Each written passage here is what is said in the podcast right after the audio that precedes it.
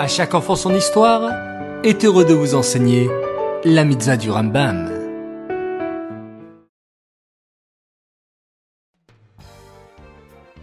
Bon Tov les enfants, comment allez-vous ce matin?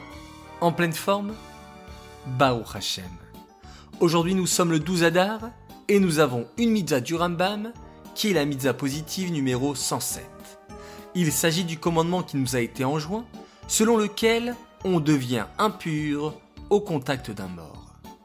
Savez-vous les enfants qu'un homme vivant a en lui une neshama qui le fait vivre? C'est grâce à elle qu'il peut pratiquer les mitzvot. C'est pourquoi un homme vivant qui est devenu impur peut toujours se purifier. Parce que la neshama est pure, comme nous le disons le matin.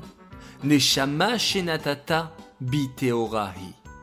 Lorsqu'un homme devient impur, c'est uniquement son corps qui devient impur, car on ne peut pas rendre impur notre Neshama.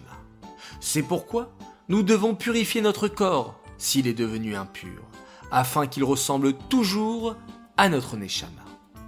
Mais vous allez me dire, tout cela date de l'époque du Beth Amikdash.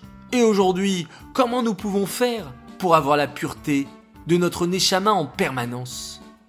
C'est pourquoi, de nos jours, nous devons faire encore plus attention à ce que nous voyons, ce que nous entendons, afin de garder une pureté intérieure dans notre corps qui ressemble à la pureté de notre Neshama. Cette mitzvah est dédiée les Nishmat, Gabriela Batmoshe, Aléa Shalom.